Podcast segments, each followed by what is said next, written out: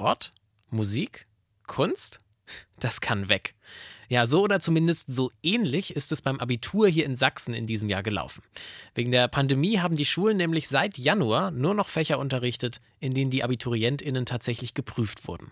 Alles andere wurde dann einfach nach den Abiturprüfungen nachgeholt. Kultusminister Piwarz, der ist begeistert und überlegt, diese sogenannte intensive Prüfungsvorbereitung jetzt auch in Zukunft beizubehalten. Wir haben in dieser Folge mit Schülerinnen und Lehrkräften darüber gesprochen, wie sie zu dieser Idee stehen. Mein Name ist Joris Bartsch, ihr hört Radio für Kopfhörer. Schön, dass ihr dabei seid. Mephisto 976, Radio für Kopfhörer.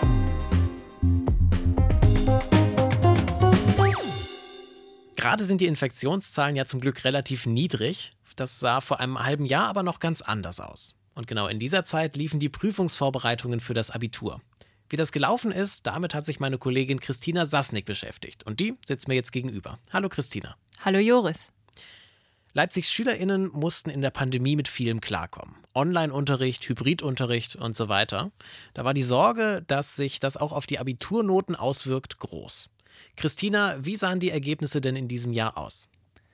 Trotz Pandemie waren die Noten gut. Der Notendurchschnitt liegt dieses Jahr bei 2,08. Das ist eine Verbesserung im Vergleich zum Jahr 2019, also vor der Pandemie. Damals lag der Durchschnitt bei 2,2. Also erstmal eine ziemlich gute Bilanz, zumindest im Durchschnitt. Ich habe ja eben auch schon gesagt, die Schulen, die waren natürlich lange geschlossen. Wie ist der Unterricht denn für die Abiturjahrgänge abgelaufen? Während die meisten SchülerInnen von zu Hause unterrichtet wurden, gab es für die Abschlussklassen eine Ausnahme. Sie durften ab Januar wieder in die Schulen. Der Unterricht war aber trotzdem anders als sonst. Die LehrerInnen haben bei ihnen nur die Prüfungsfächer und Fächer unterrichtet also die Fächer, in denen tatsächlich Prüfungen abgelegt wurden. Der restliche Unterricht ist entfallen. Paul hat dieses Jahr Abitur gemacht. Er hat uns erzählt, wie die Vorbereitung bei ihm aussah. Ich hatte jeden Tag Schule, aber halt immer nur was zwischen zwei und fünf Stunden. Also mein längster Tag war fünf Stunden lang. Manchmal hatte ich auch nur eine Doppelstunde, irgendwie Mathe oder so. Also war auch wirklich sehr entspannt. Einfach viel mehr Freizeit gehabt. Es gab aber auch noch andere Veränderungen. Die Themengebiete zum Beispiel waren kleiner, die Prüfungszeit war um eine halbe Stunde länger. Jede Schule hat ihre eigenen Prüfungen korrigiert. Außerdem konnten die SchülerInnen zwischen zwei Prüfungsterminen entscheiden.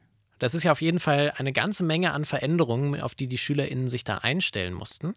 Wir haben ja mit einigen gesprochen. Wie sind Sie denn mit diesen Veränderungen klargekommen?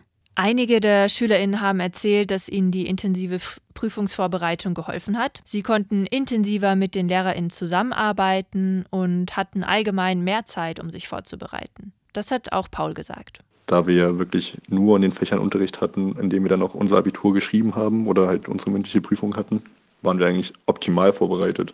Man hatte gar keinen anderen Stress in irgendeinem anderen Fach oder so, musste sich da irgendwie null reinhängen, wusste dann, man kann nach dem Abitur da entspannt noch seine Noten irgendwie bekommen. Die viele freie Zeit und Selbstständigkeit haben aber nicht alle positiv aufgefasst. Die Abiturientin Franziska hat mir Folgendes gesagt. Wir hatten eben die gleiche Anzahl an Stunden für die Prüfungsfächer wie im normalen Stundenplan. Also die Nebenfächer sind halt einfach nur weggefallen. Deswegen war jetzt der Unterricht nicht viel intensiver als vorher. Ich hätte mir gewünscht, irgendwie noch mehr ähm, Stunden in den Prüfungsfächern zu haben und nicht einfach alle anderen Fächer wegfallen zu lassen, weil das hat eben nicht so viel geändert, weil man auch während der Homeschooling-Phase gar keinen Unterricht hatte und insofern ja, fehlte einem da irgendwie schon ein paar Stunden, die man dann alleine irgendwie nachholen musste. Alles in allem ist das Stimmungsbild aber positiv. Den SchülerInnen hat es geholfen, sich auf die Prüfungsfächer zu konzentrieren. Das klingt für die SchülerInnen auf jeden Fall gut. Und auch das Kultusministerium ist ja mit dieser intensiven Prüfungsvorbereitung ziemlich zufrieden, oder? Ja, kann man so sagen. Das Kultusministerium sieht eine Verbindung zwischen den guten Leistungen und der intensiven Prüfungsvorbereitung. Wie du vorhin schon kurz erwähnt hast, will der Kultusminister von Sachsen, Christian Piwatz, die intensive Prüfungsvorbereitung beibehalten. Darüber habe ich mit dem Pressesprecher des Kultusministeriums, Dirk Reves, gesprochen. Glaube, diese intensive Zeit der Prüfungsvorbereitung, die hat sehr viel gebracht. Weniger gebracht haben die äh, zusätzliche Prüfungszeit von 30 Minuten, davon gehen wir zumindest aus. Ähm, aber nichtsdestotrotz, wir müssen am Ende alle Maßnahmen auf den Tisch legen und diskutieren mit den Schulleitern, mit den Lehrern der Gymnasien und dann am Ende entscheiden, was können wir überhaupt dann auch in normalen Zeiten, also in der Hoffnung, dass die Pandemie dann irgendwann mal vorbei ist, in normalen Zeiten noch weiter aufrechterhalten. Einen genauen Plan, wie die Vorbereitung aussehen soll, gibt es also noch nicht.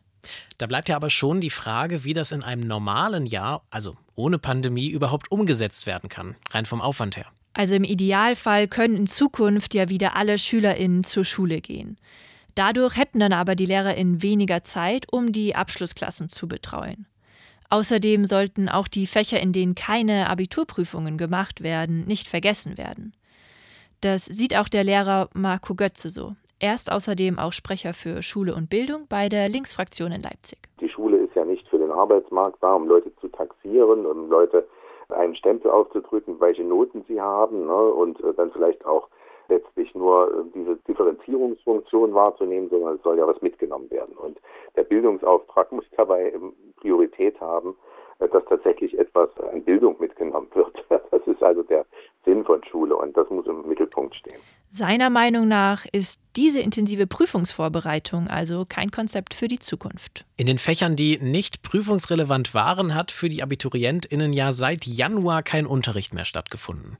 Wie soll denn dieser Unterricht und der Stoff, der da vermittelt worden wäre, nachgeholt werden? Das sah dieses Jahr so aus, dass die SchülerInnen nach den Prüfungen nochmal zur Schule gegangen sind und dort haben sie dann die fehlenden Stunden und den fehlenden Stoff nachgeholt. Und genau das könnte in Zukunft ein Problem sein, sagt Dirk Grefs vom Kultusministerium. Deshalb muss man pragmatisch sein und muss man vielleicht auch ehrlicherweise äh, sagen, dass äh, so eine intensive Prüfungsvorbereitung, wie wir sie in diesem Jahr hatten, äh, möglicherweise auch äh, in den äh, normalen Jahren, die hoffentlich bald mal kommen werden, möglich sein wird. Weil das geht dann letztendlich auch auf die Unterrichtsinhalte der nicht Prüfungsfächer, muss man sagen. Und ich glaube, da werden alle Fachlehrer dann sagen, nein, bitteschön, wir wollen auch entsprechend ähm, wieder ähm, ähm, ja, ausreichende Zeit für unsere Fächer haben. Ob es nochmal so eine intensive Prüfungsvorbereitung geben wird, steht also noch nicht fest. Wie das nächste Schuljahr abläuft, das wird erst im Herbst entschieden. Meine Kollegin Christina Sassnick war das über die Abiturvorbereitungen in Sachsen. Danke dir, Christina. Gern. Den Lehrer und Politiker der Linkspartei Marco Götze, den haben wir ja eben schon gehört. Ich habe mich aber auch noch mit einem weiteren Lehrer unterhalten. Thomas Langer. Er ist der Landesvorsitzende des Philologenverbandes Sachsen und er ist Lehrer am Leipziger Johannes Kepler Gymnasium. Ich habe mit ihm ein Interview geführt und zuallererst habe ich ihn gefragt, wie er denn die Pandemie als Lehrer bisher so wahrgenommen hat. Ach, das ist unterschiedlich. Also je nach Schule, je nach Schulart auch. Ich weiß nur, was meine Kollegen mir berichtet haben, und was ich auch selbst erlebt habe, es waren wirklich die, die anstrengendsten und aufreibendsten anderthalb Jahre des, meines Lehrerlebens und vieler Lehrerlebens meiner Kolleginnen und Kollegen. Haben Sie das Gefühl, dass ja, Sie trotzdem eine gute Vorbereitung für das Abitur leisten konnten im Großen und Ganzen? Nicht nur im Großen und Ganzen, sondern auf jeden Fall. Also ich denke, so viel Zeit und auch so viel Konzentration, um sich nur sozusagen auf das Abitur zu fokussieren, hatten wir und hatten unsere Abiturientinnen und Abiturienten eigentlich noch nie. Sie haben es gerade schon so ein bisschen angesprochen dieses Jahr und ich äh, meine auch im letzten Jahr gab es die Änderung, dass sich vor dem Abitur nur auf die prüfungsrelevanten Fächer ähm, konzentriert wurde und auf andere Fächer, Fächer im Unterricht äh, verzichtet wurde. Ähm, genau. Der Kultusminister Christian Piwatz hat sich dazu Ende Juli jetzt nochmal sehr positiv geäußert. Äh, wie haben Sie als Lehrer das erlebt? War das eine gute Entscheidung? Also es war für die Pandemie und für die Bedingungen an den Schulen eine gute Entscheidung. Denn unsere Abiturientinnen und Abiturienten hatten dadurch die Möglichkeit, sich wirklich auf ihr Abitur zu konzentrieren. Gut, leider gab es ja im Freizeitbereich auch sonst wenig Ablenkung. Aber sie hatten wirklich die Möglichkeit, sich zunächst auf ihre Prüfungsfächer zu konzentrieren, dann ihre Prüfung zu machen und danach noch die anderen Fächer, die in Anführungsstrichen nur einbringungspflichtig sind, auch noch abzuleisten. Das ist ein Modell, was für Corona in Ordnung war. Mhm, da haben Sie jetzt schon was angesprochen. Für Corona war das in Ordnung. Das Kultusministerium überlegt jetzt aber auch, dieses Verfahren oder zumindest ein ähnliches Verfahren auch in der Zukunft wieder umzusetzen. Ist das nach Ihrer Einschätzung überhaupt möglich? Und äh, wenn ja, ist das eine gute Idee? Also ich hoffe, dass Sie es nicht tun und vor allen Dingen hoffe ich, dass Sie vorher mal mit den Lehrerinnen und Lehrern darüber reden, denn die Erfahrungen sind nicht hundertprozentig positiv.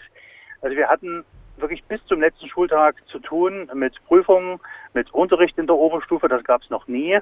Viele Abiturientinnen und Abiturienten haben auf ihre Zeugnisse gewartet, weil sie sich an Universitäten bewerben wollten, aber mussten da teilweise bis zum letzten Schultag warten, bis es Abiturzeugnis gab, also bis zum 23. Juli. In den normalen Jahren waren die äh, Schülerinnen und Schüler mit Abitur meistens schon im Urlaub oder irgendwo in der Ausbildung. Und das ist einfach zu spät. Zudem hatten wir wirklich bis zum letzten Schultag mit den Abiturienten Unterricht zu machen.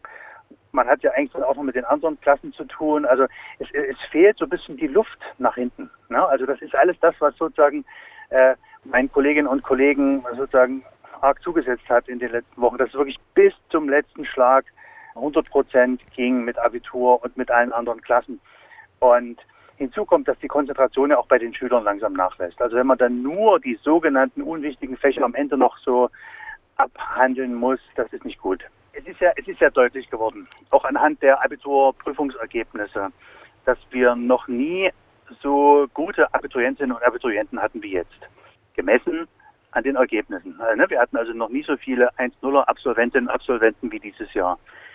Das liegt natürlich nicht nur am Fleiß unserer Schülerinnen und Schüler. Das ist doch klar. Das liegt auch an den Regelungen, die sehr schülerfreundlich gestaltet waren.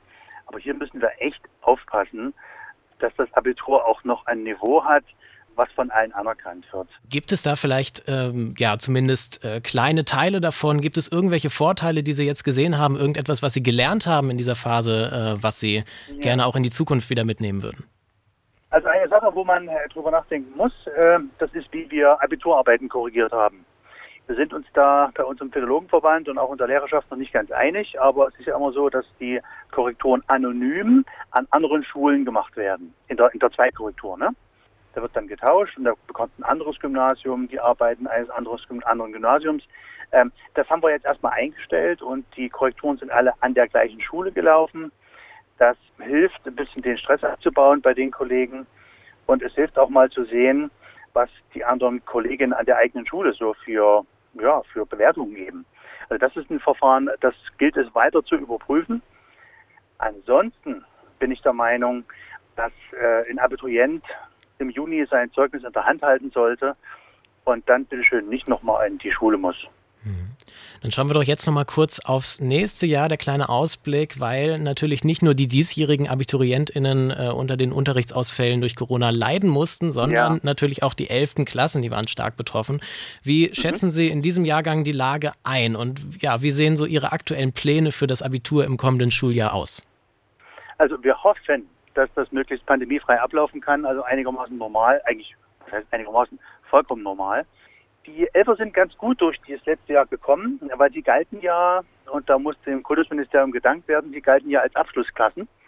Und wir konnten mit ihnen schon ab äh, Februar wieder richtig unterrichten in der Schule. Also es gab eine Ausnahmeregelung.